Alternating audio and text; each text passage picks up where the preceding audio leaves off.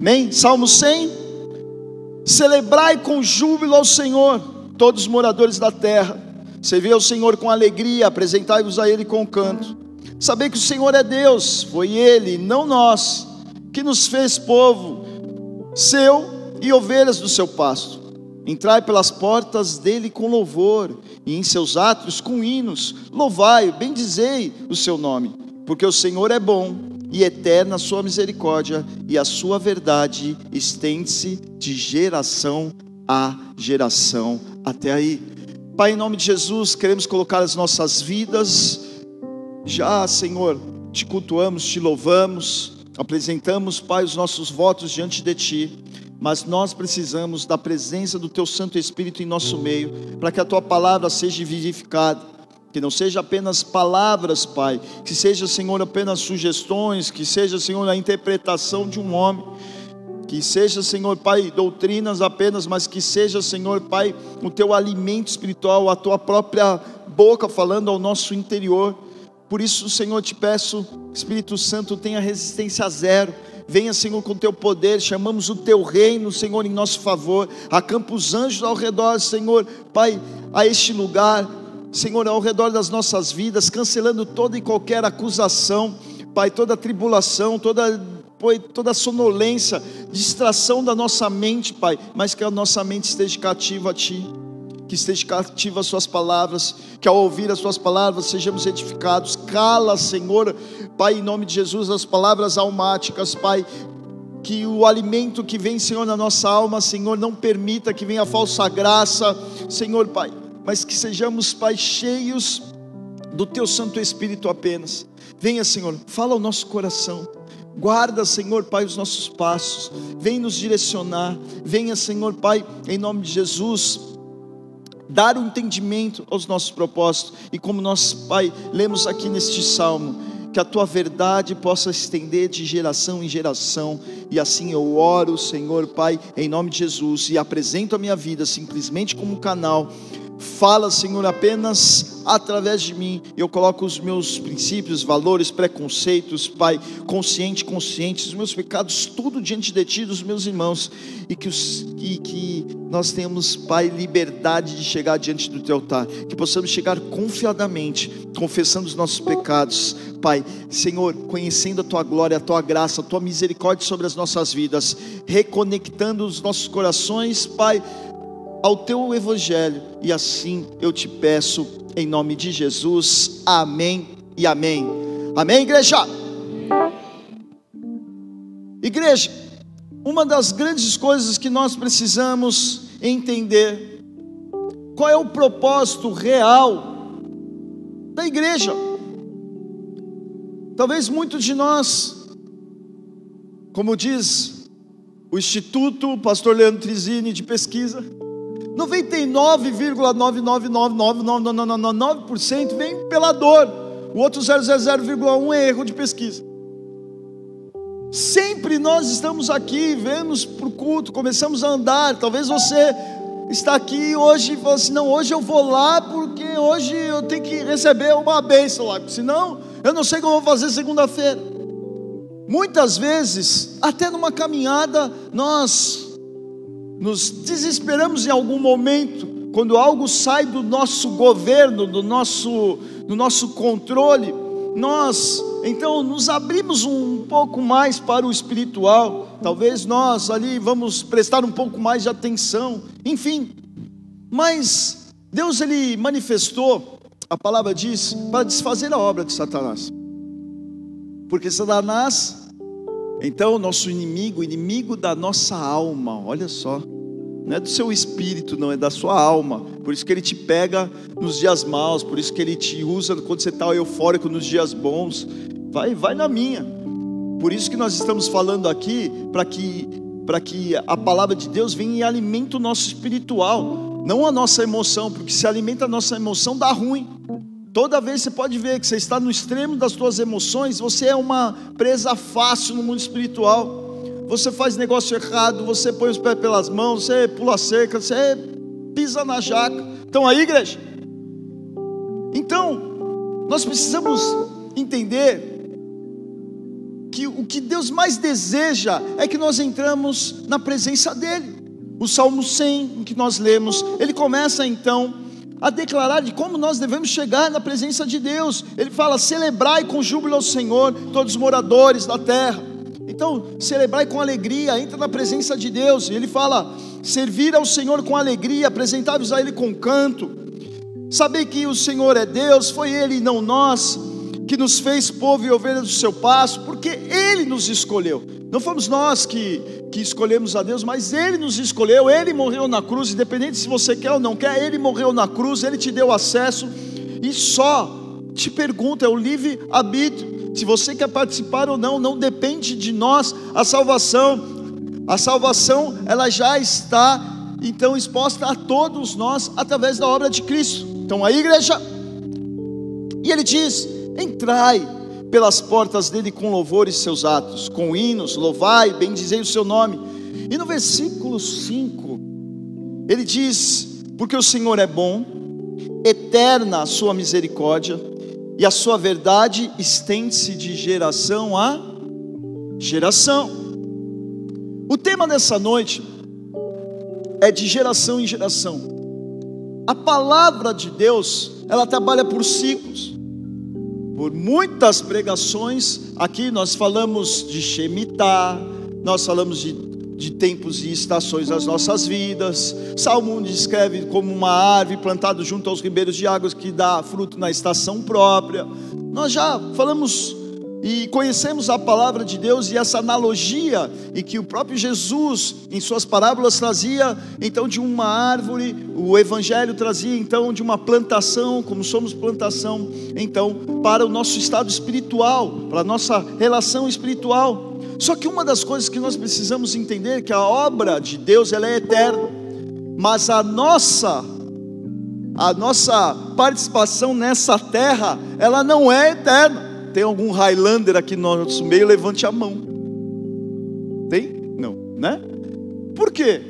Nós precisamos entender que nem tudo foi colocado diante de nós para que nós não sejamos maior que Deus. Nós somos criação, nos colocamos no lugar de criação, e a criação completa a obra do Criador. Então nós precisamos ter esse entendimento em que Deus nos colocou aqui para um objetivo. Só que somos uma igreja, presta atenção que eu estou falando, que nós estamos então muito preocupados no que está acontecendo, talvez hoje, nós estamos muito preocupados naquilo que, qual é o benefício que Deus vai dar hoje para nós, o que nós vamos viver hoje, e esquecemos, e que o principal fundamento da palavra de Deus é a semente e a colheita. Muitos de nós estamos colhendo não aquilo que plantamos, nós sempre vamos, os céus que nós vivemos, seja ele aberto ou fechado, seja ele o que for, veio da geração. Não fui eu e que descobri a Deus e eu fui atrás. Não, algo foi semeado lá atrás em oração por familiares, alguém que me alcançou no evangelismo, de uma alguma forma, Deus enviou instrumentos, enviou o seu corpo para que então eu conhecesse o seu amor. Então aí, igreja, e essa é um chamado em que nós temos, todos nós temos, de o do pregar o evangelho, e isso é de uma forma, então, simples e nada superficial na palavra de Deus. Não fomos chamados apenas para viver esse momento, mas algo que nós estamos fazendo hoje, há então uma consequência no amanhã.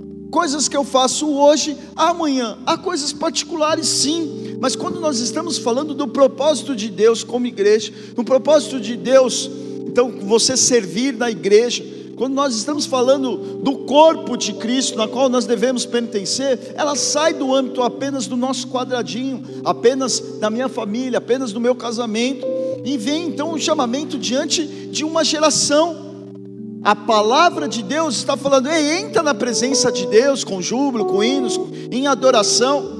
Mas conheça a verdade, e essa verdade ela precisa se estender de geração em geração. Uma geração gera outra geração, uma geração alimenta outra geração, e assim vai. O que você precisa entender que você não é novo o suficiente, você também não é, é velho suficiente para parar, para não fazer, para não, para não vivenciar essa palavra de Deus, porque faz parte da nossa chamada de todos nós, dependente da idade, dependente do que faz ou deixa de fazer. Há uma unção sobre as nossas vidas, há um, na verdade não é nem unção, é um chamamento, porque a unção já está em cada um de nós já é o dom que você tem, já é o talento que você tem, já algo que você já existe em você. Uns para tocar, outros para cantar, uns para apóstolo, outros para profeta, uns para pastores, um para evangelista, outros para mestre, e essas são as colunas da igreja. E a igreja tem esse chamado. Então toda vez que nós falamos de geração, nós vemos que a geração ela marca uma época. E isso é muito importante. Então, quando você olha no dicionário, geração está ligado ao conjunto de atos pelas quais um ser organizado gera outro semelhante a si, sucessão de descendentes. Então eu gero algo, assim como eu vejo características nos meus filhos, eu, eu gero então uma cultura então para a geração seguinte, e assim também como nós somos criados. Nós conseguimos ver isso no, no âmbito familiar, nós conseguimos ver isso no nosso meio, quem não pegou a geração 3 do gol bolinha, né? Né? Quem nunca teve o desejo de ter? Quem não foi a geração Coca-Cola? Quem não foi? Então a geração, falamos muito de geração Y, Z, sei lá, e qual que está agora? Para mim já acabou, abecedário. Né? Mas está aí, qual que é a geração? Então, tem vários tipos de coisas que marcam. Então, são modas, são, são coisas que marcam. Eu estou falando das coisas naturais mas no mundo espiritual não é diferente. Quer ver a maior a maior divisão que há na palavra de Deus que eu digo de geração, de, de, de momento certo? O Antigo Testamento e o Novo Testamento era da lei, agora é o da graça. Então, ali daquela geração da graça, eu e você pertencemos à geração da graça. Então, aí, igreja, nós vivemos o tempo da graça.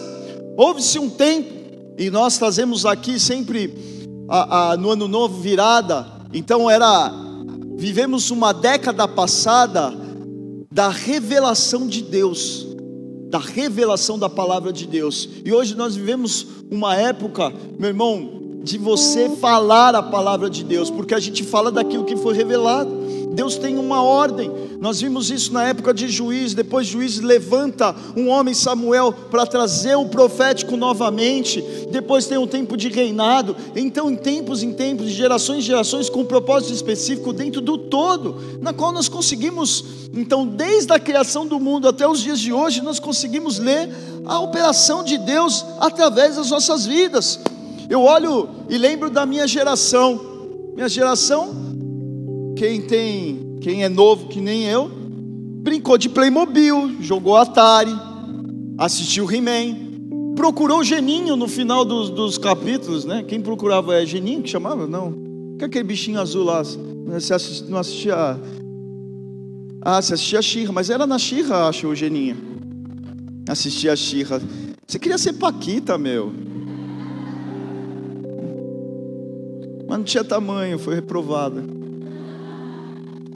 Que chute, bamba cabeção, né? Hoje em dia ainda está na moda bamba cabeção aí, só que botaram uma estrelinha, né? Chamaram de All Star. Marcaram coisas. Nós falamos de o que, que marcou a tua geração. Talvez você pratica um esporte hoje de uma geração que foi impactada naquele momento. Estão entendendo, igreja? E por que, que eu estou falando tudo isso? Porque nós vivemos hoje nesta geração aqui representada, seja independente da idade que você tenha ou não, nós somos uma geração sobre essa terra. Gerações diferentes, mas que faz parte de um, de um, de um pedaço, de um, de, um, de um período em que nós pertencemos e que algo para essa hora, há um, há um óleo para essa hora, há, meu irmão, algo de Deus para esse momento. Mas para quê? Para que a gente viva ao fogo? Não, para que a gente prepare a próxima geração, para que a gente prepare o amanhã da igreja, que a gente prepare o amanhã dos céus. Ah, pastor, mas do jeito que o negócio vai indo, tudo bem.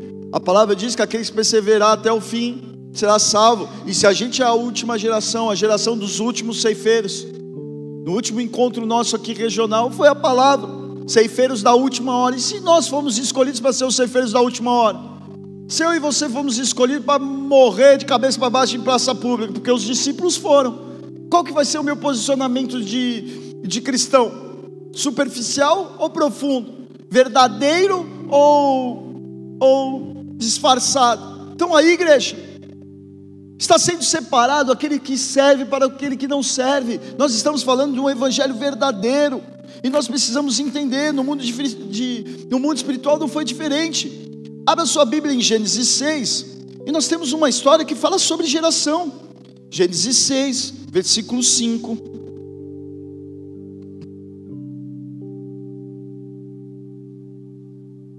E a geração que fala aqui, a geração na qual também fala que é é, vai ser igual aos dias da volta de Cristo, vai ser como os dias de Noé. E a palavra diz assim em Gênesis 6, versículo 5: E viu o Senhor que a maldade do homem se multiplicara sobre a terra e que toda a imaginação de pensamentos do seu coração era só má continuidade.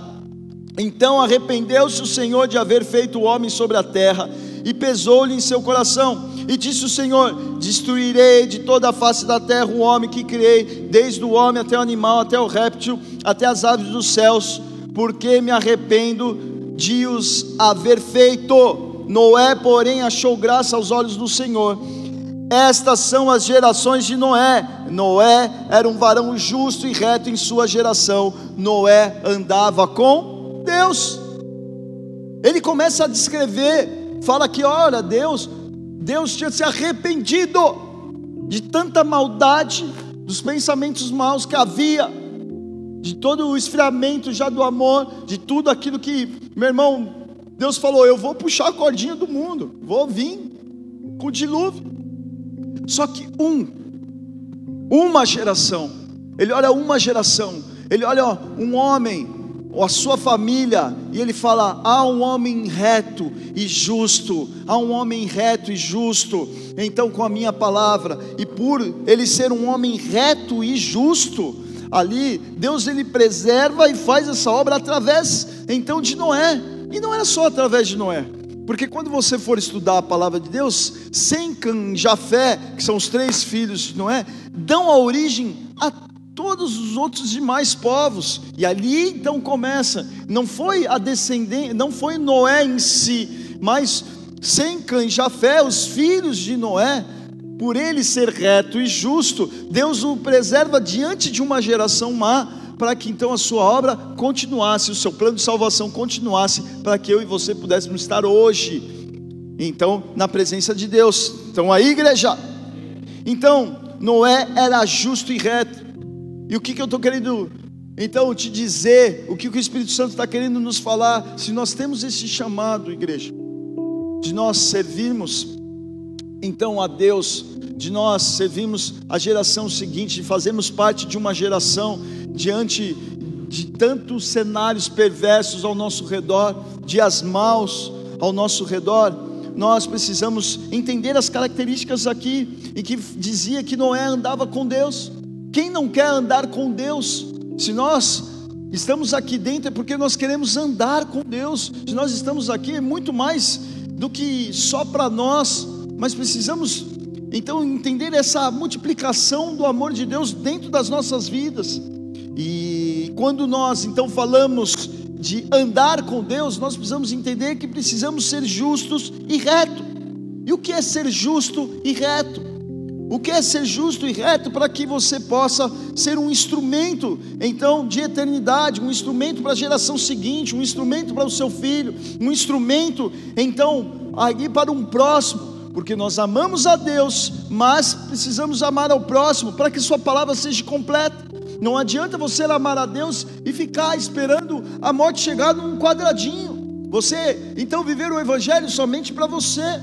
Você está vivendo parcialmente a palavra de Deus. Deus, então, foi claro, Jesus foi claro. Se nós quiséssemos resumir a palavra, então basta esses dois mandamentos, nós, então, estarem cumprindo esses dois mandamentos: amar a Deus, legal, eu amo a Deus, mas eu preciso amar ao próximo, eu preciso chegar ao próximo, então eu preciso ser justo e reto. E o que é ser justo? Ser justo é estar em conformidade aos padrões de Deus. A palavra ser justa na sua vida, os conceitos, os princípios, os valores, nem a mais nem a menos, justo, algo que cabe perfeitamente, uma posição, uma palavra, um posicionamento que cabe perfeitamente, algo justo, a palavra está justa, ah, relacionado à sua ética profissional, a sua palavra está justa, relacionado ao teu casamento, sua palavra está justa como um homem, como uma mulher de Deus. Então aí, igreja, a palavra justa não quer dizer que você não possa ter erro, porque a palavra também nos ensina a corrigir os nossos erros. Então, se você identifica um erro em você e você está lutando para arrumar, a palavra está sendo justa, você está conhecendo a misericórdia de Deus, a graça de Deus. Então, aí, igreja, se você está no caminho então, de um processo de abrir o teu coração na presença de Deus, você está vivendo uma palavra justa, não uma palavra apenas de aparência. Quando se fala então um coração justo e reto, o reto também está ligado à sua integridade, à sua sinceridade, à sua maturidade em busca da palavra de Deus. Não somente a ausência de pecado. Que eu estou querendo te dizer aqui, não é? Então, pastor, você está dizendo que a gente pode pecar? Não, não é isso que eu estou dizendo. Eu estou dizendo que você tem que ser verdadeiro. Estou dizendo que você, para viver um coração justo e reto, ali é um coração verdadeiro, onde você então também ensina como corrigir, assim como Jesus veio para nos ensinar como corrigir. Ele veio nos ensinar o caminho da cruz, ele veio nos ensinar então o valor de servir ao próximo. Jesus por si só, ele tinha o seu relacionamento com Deus, mas ele precisou amar ao próximo para que a sua obra redentora fosse completa, para que eu e você pudéssemos estar na presença dele, para que você possa dobrar o teu joelho na sua casa e pedir perdão pelos teus pecados mas também para que você possa curar então os cativos, que você possa anunciar então liberdade aos que estão aprisionados, que você possa abrir prisão àqueles que estão presos. Estão aí, igreja. O Espírito de Deus está sobre mim. Palavras de Isaías que vem sobre a vida de Jesus, que vem sobre a minha vida. É o que está escrito ali para os meus diáconos amados e queridos, naquele quadro branco lá na diaconia para saber a unção que está sobre as nossas vidas, que a gente não veio simplesmente para limpar, para a gente fazer uma igreja, para a gente ter um prédio, para a gente ter isso, não, mas o Espírito de Deus está sobre nós, o Espírito de Deus está sobre a sua igreja. Ah, o inferno não prevalece contra a igreja quando você toma posse disso, igreja. Nós profetizamos de geração em geração. Eu profetizo sobre meus filhos biológicos, eles são melhores do que eu. Eu profetizo sobre meus filhos então espirituais, lanço eles, meu irmão, abençoo eles, que eles tenham revelação, que eles sejam melhores, que eles são melhores do que eu. Amém, igreja? E nós precisamos ter esse coração. Mas o que, que a gente traz da nossa cultura? Como temos dificuldade de passar o bastão, como temos dificuldade, nós queremos ser o melhor daquilo que nós fazemos, queremos e não queremos que o próximo seja melhor do que eu, porque é algo natural do homem, algo da disputa do homem. Mas nós precisamos entrar no reino dos céus, nós precisamos entrar com o entendimento da palavra de Deus. E nessa noite precisa quebrar alguns paradigmas em que nós temos para entender verdadeiramente o nosso papel como igreja. Somos uma igreja levantada, meu irmão, para abençoar a próxima geração, e a próxima geração abençoar a outra geração.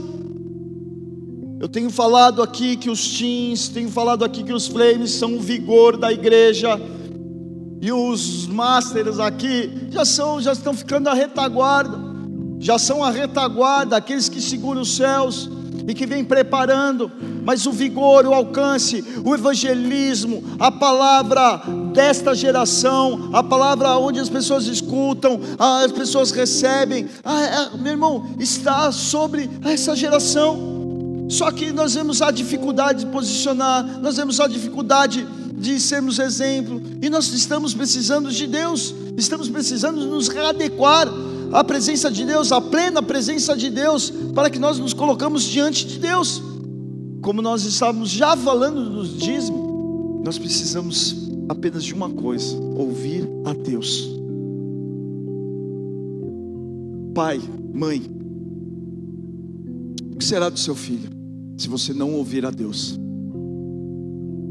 Talvez algumas coisas eu, eu falo sempre isso, eu sempre ministro isso a pais e a mães.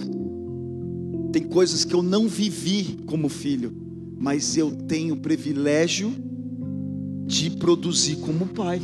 Ah, quando eu lá, ah, enfim, nós temos as nossas relações, mas você pode falar, ah, quando o meu pai não dava isso para mim e tal, mas agora você no, no papel de pai, com autoridade sobre o seu filho, você pode promover aquilo que você não teve.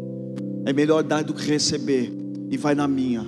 Quando você vê os seus filhos prosperando, seus filhos crescendo, é uma realização, meu irmão.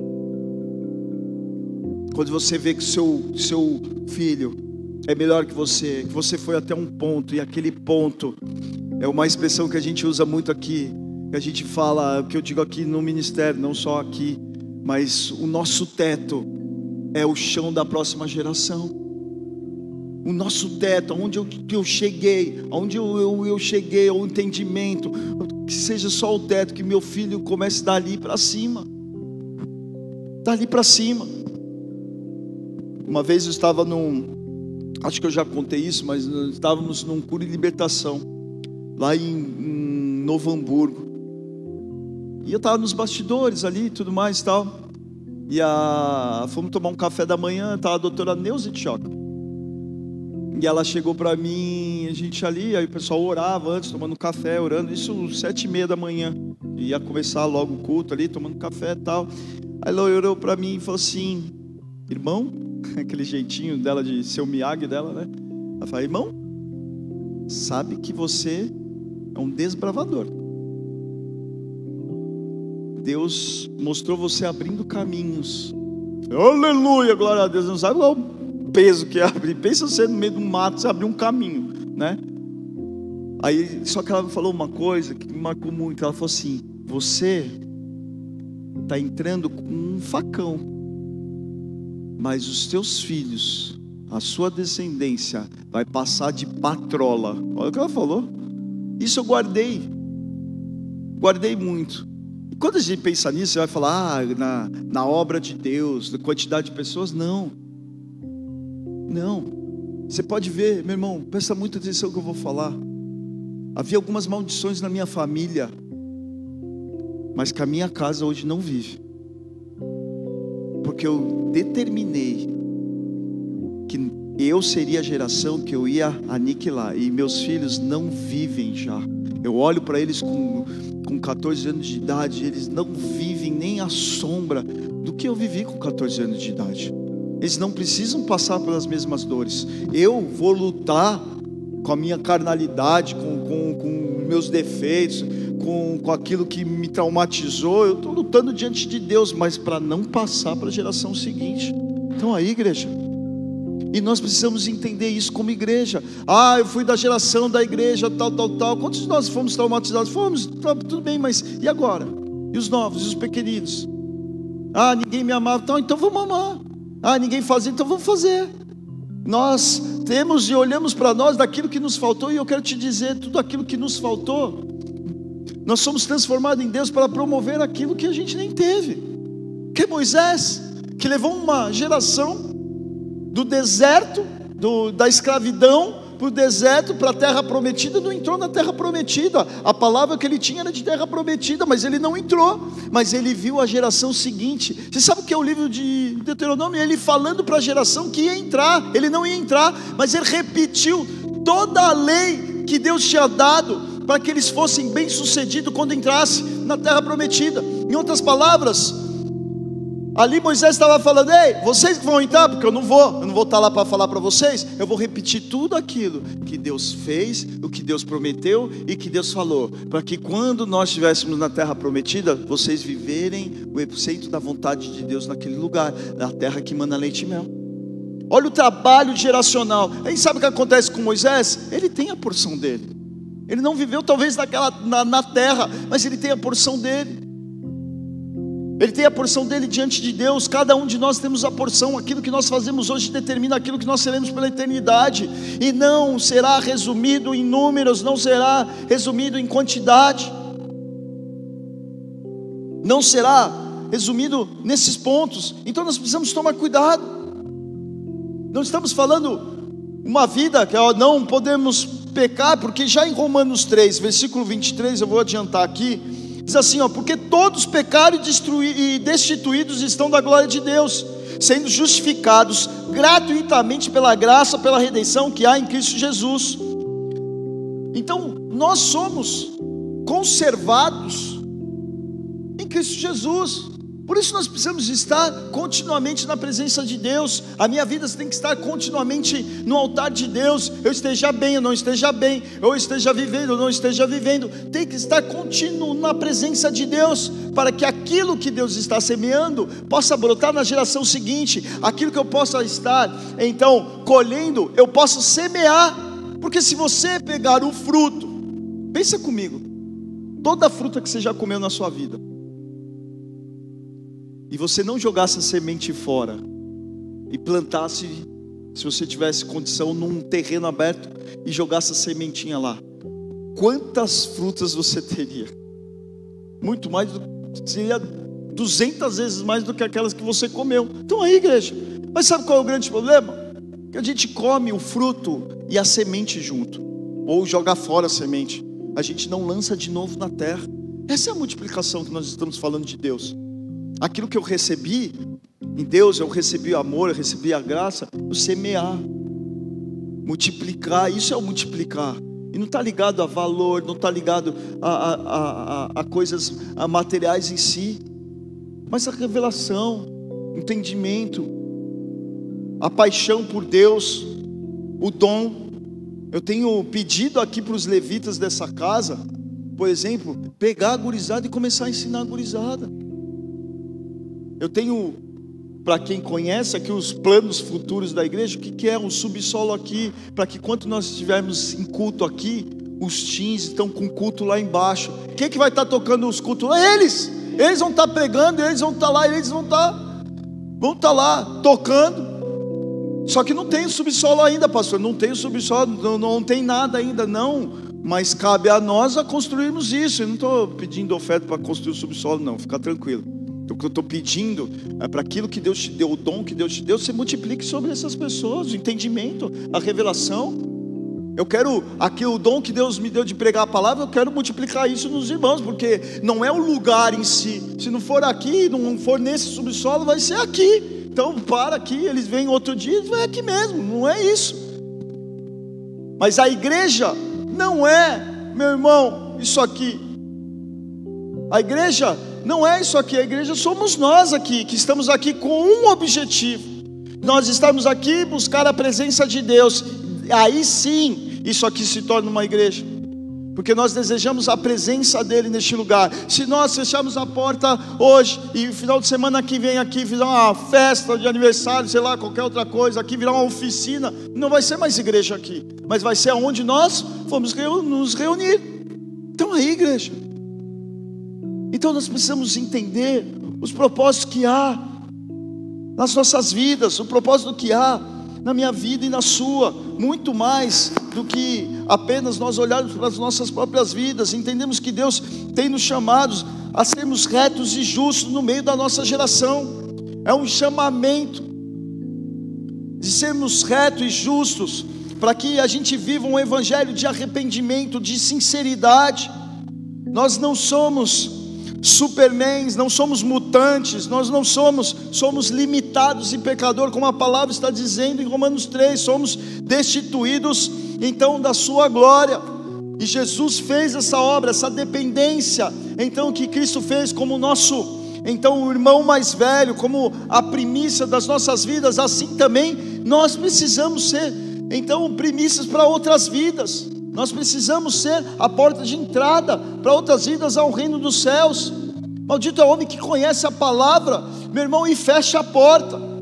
Jesus, ele alinha os fariseus, os conhecedores da palavra de Deus, que fala: vocês têm a chave, trancam a porta e não deixam os outros entrarem.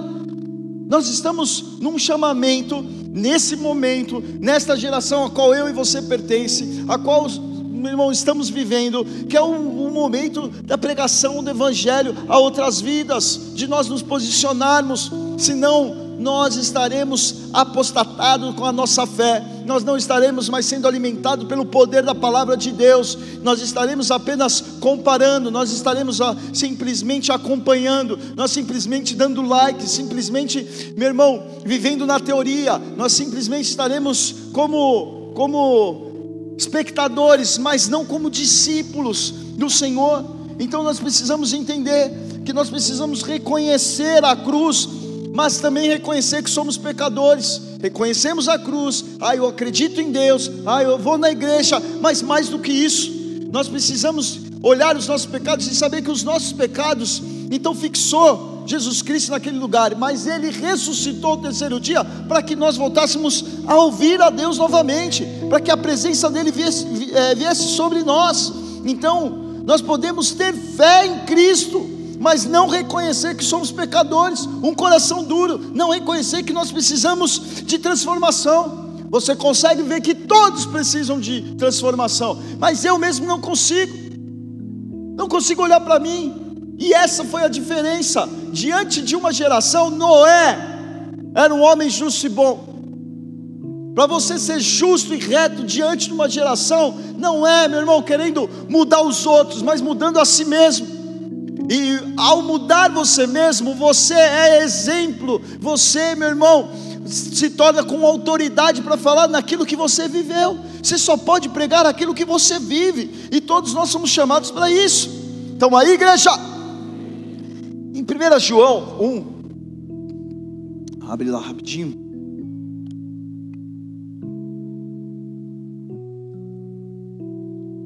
Primeira João 1, 8. Essa palavra, nós não estamos pregando aqui perfeição. Amém? Não estamos pregando aqui que você tem que ser perfeito, porque olha o que essa palavra diz. Diz assim, versículo 8, 1 João, capítulo 1, versículo 8: Se dissermos que não temos pecado, enganamos-nos a nós mesmos e não há verdade em nós. Se confessarmos os nossos pecados, Ele é fiel, justo para nos perdoar os pecados e nos purificar de toda injustiça. Se dissermos que não pecamos, fazemos-lo mentiroso e a sua palavra não está em nós. Por isso que nós estamos aqui pregando igreja dos perfeitos. Ah, não, essa é a igreja. Oh, nós somos a igreja perfeita. Ah, eu sou o cara que sou o santo, nunca erro. Ah, ele tem que mudar, aquilo ali tem que estar, isso está certo, isso está aqui. Aí isso acontece, você vive de igreja em igreja, você vive é, de temporadas em temporadas e você não muda, e há pessoas esperando a sua voz, há pessoas esperando o seu testemunho, há pessoas, meu irmão, que no dia que você estiver na presença de Deus, Deus vai estar ali e falar assim: olha aí aquelas 10 pessoas, 5 pessoas, 300 pessoas, mil pessoas, aquelas duas mil pessoas em que você tinha que alcançar e, você não alcançou. Talvez você, a sua missão é ser mãe de um menino ou de uma menina que vai alcançar muitas vidas. E você tem que ensinar o caminho onde ela deve andar, para que ela não se desvie. Às vezes é isso. Às vezes o chamado, um dos chamados que eu mais acho louco foi de Ananias, na época de Paulo. Paulo era perseguido, teve a experiência na, na, na estrada de Damasco. Ele fica cego ali, tal, tal, tal. Aí ele vai para a cidade, está lá, cego. E aí Deus chega e chama Ananias e fala: Ananias, vai na rua direita, procura por um servo chamado Paulo, ora por ele, tira as escalas dos olhos dele e ele voltará a ver. Aí o Ananias fala: Calma aí, isso aí não é o perseguidor? que está matando os cristãos, não sei o que, não sei o que. É, Ananias, é esse mesmo, tá? Vai lá. O chamado dele é dois versículos na Bíblia. Talvez você nem, nem, nem, nem deu importância a esse detalhe na palavra. Uns dois versículos. Mas o que Ananias fez em dois versículos, ele desencadeou a vida agora de Saulo, de que era Saulo virou Paulo, então a escrever todos os livros na qual nós estamos lendo aqui, e que virou o apóstolo dos gentios que alcançou eu e você. Então aí, igreja, uma oração que ele fez ao perseguidor que estava na rua direita que, que ele tinha tido uma experiência lá com Deus e precisava de uma oração e Deus o escolheu, escolheu Ananias para ser feito. Talvez Deus escolheu você, talvez a sua vida toda você fazer uma oração, uma, para liberar algo tão poderoso. Talvez uma vida toda diante de um princípio, de um valor, para liberar algo nos céus, você fazer parte de tudo isso. Estão aí, igreja. Deus ele é fiel e justo sobre as nossas vidas. Por isso nós precisamos tomar cuidado de falar do pecado. Se você, meu irmão, não viver dias em que você está nos seus limites, você não vai conhecer aquele que faz além do teu limite, aquele que para você vai ser a tua particularidade, o seu milagre. Talvez você contar para os outros, ninguém vai entender, mas você sabe da sua limitação, você sabe o que você está passando, e nós só vamos conhecer verdadeiramente isso. Então, Deus não procura os bons, Deus não procura os perfeitos de aparência, Deus ele não, não procura a, a, a família perfeita, o filho perfeito, o pastor perfeito, mas Ele procura um coração perfeito, reto e justo, que busca em sua direção, que se abra para esse processo, para que venha a ser um instrumento não só para a vida dele, não só para algo que ele precisa melhorar, para a minha vida melhorar, para as coisas acontecerem. Pelo contrário, às vezes você precisa até abrir mão, para que algo aconteça na sua casa, para que algo aconteça na sua cidade, para que algo aconteça na sua geração, para que você alcance outras pessoas. Eu dei aqui alguns exemplos, já falei do próprio ministério, da visão de, de bebida alcoólica, do propósito que a gente fez, nós fizemos um voto de tolo. Eu fiz, eu falei outro dia sobre votos que eu fiz sobre a vida dos meus filhos, sobre a área, área deles de estudo. Eu fiz um voto, meu irmão, eterno na presença de Deus. Falei, oh, não faço mais isso o resto da minha vida. Ajuda do Senhor. Eu fazendo, intercedendo pelos meus filhos. E estou aí. E não estou aqui para expor, mas estou aqui simplesmente para você entender que coisa que eu vou deixar de viver algo para que a geração seguinte prospere. Temos facilidade de entender isso até como biológico, mas quantas coisas também não fazemos assim com os nossos filhos espirituais? Líderes, quantas vezes, líderes de célula, diáconos, presbíteros, pastores, quantas vezes nós não abrimos mãos, às vezes, de muitas coisas, mas para que a gente pudesse, então, viver e promover para a igreja, para pessoas, para vidas, para a gente alcançar, para a gente corrigir, para a gente, meu irmão, resgatar vidas. Quantas vezes? Isso vai ser assim, porque Jesus foi o modelo, e nós somos imagem e semelhança, e essa é a nossa chamada. Em Marcos 10, há uma pessoa que chega diante de Jesus, versículo 17, não precisa abrir, é, Marcos 10, versículo 17, calma que eu me perdi aqui. E diz assim: E por no caminho correu para ele um homem, a qual se ajoelhou diante dele e perguntou: Bom mestre, que farei para herdar a vida eterna? E Jesus disse: Por que me chamas de bom? Ninguém há bom senão um que é Deus, tu sabes os mandamentos. E aí ele começa a falar, mas Jesus ele já dá uma endireitada e fala assim: Ah, bom mestre, que você está me chamando de bom? Bom só um é Deus. O que ele está querendo dizer que a santidade que deve nos atrair é a de Deus. A santidade que deve nos atrair é a de Deus. Ele não tá, a gente não tem que aparentar ser espiritual. A gente não tem que aparentar ser uma bênção. A gente só tem que ser justo e fiel diante de Deus. Ele nos justifica. As palavras serão transformadas, uma oração transformará as vidas meu irmão, uma fé depositada, o que nós precisamos é entender aquilo a qual Deus nos chamou. Deus não faz nada porque é algo de bom ou especial em você. Você não chama a atenção de Deus por aquilo que você faz. Eu sempre estou falando isso, igreja, porque Ele já te deu, Ele, te, ele, ele fez você com esse propósito. Olha, o pastor prega muito para Deus, não impressiona Deus com a pregação. Impressiona é da forma que eu conduzo a minha vida a buscar e a ouvi-lo e pregar aquilo que ele deseja. Então aí, igreja. Ah, como dança, como toca, como eu faço, como eu oro, como eu tenho a unção disso, glória a Deus, você é excelente. Nós, homens, reconhecemos um a unção do outro, legal, uma dádiva de Deus, mas a Deus, eu e você, não pressionamos a Ele, apenas quando nós usamos isso, quando ouvimos a voz dele fazemos aquilo que ele deseja que a gente faça, e ele faz isso, sabe por quê? Ele te dá um dom. A palavra nos ensina para edificação do corpo, para edificação da igreja e não para a edificação própria. Esse é o nosso chamado. Quantos de nós não estamos enterrando os talentos? Quantos de nós estamos negando a presença de Deus? Quantos de nós estamos falando não aos nossos chamados? medindo o esforço, medindo tantas outras coisas, e nós estamos remando, dando um soco no ar, remamos contra a maré, e nossa vida não andando achando que a nossa vida tinha que andar, que eu tinha que viver a minha porção, eu tinha que viver, meu irmão, e você vai viver a porção necessária, Deus vai te dar a graça, Deus vai te sustentar onde você precisa ir. Eu sou a prova viva disso. As minhas posições geográficas, aonde Deus já me mandou, Deus cuidou de mim, Deus cuida de mim. E cada coisa, eu fiquei imaginando, mas lá não tem emprego, mas aqui ali, meu irmão, Deus, se eu fui enviado por Deus, Deus vai cuidar de mim.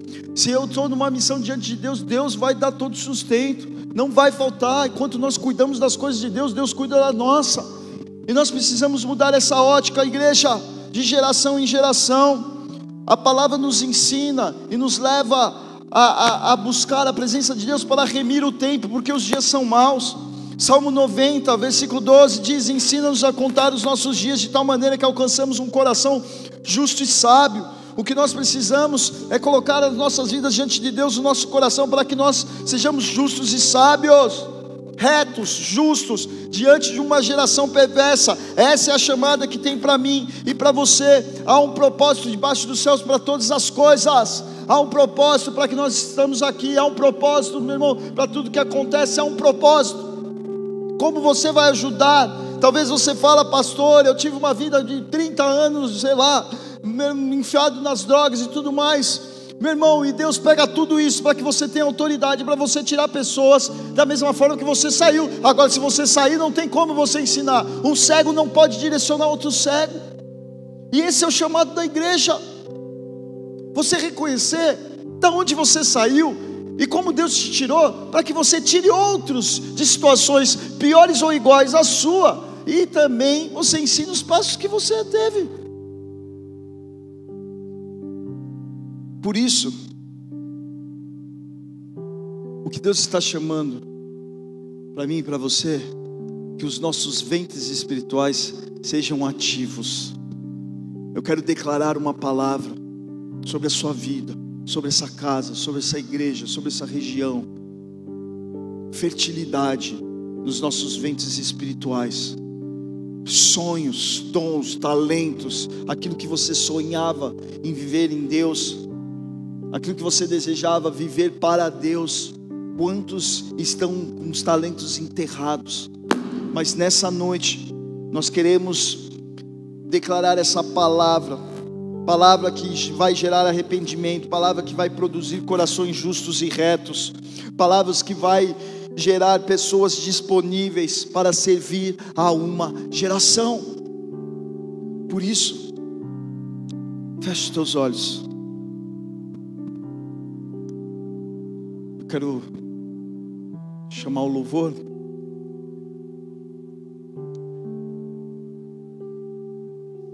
E essa palavra Talvez você veio na expectativa e falou assim: puxa, queria uma palavra para a minha vida, mas é para a sua vida.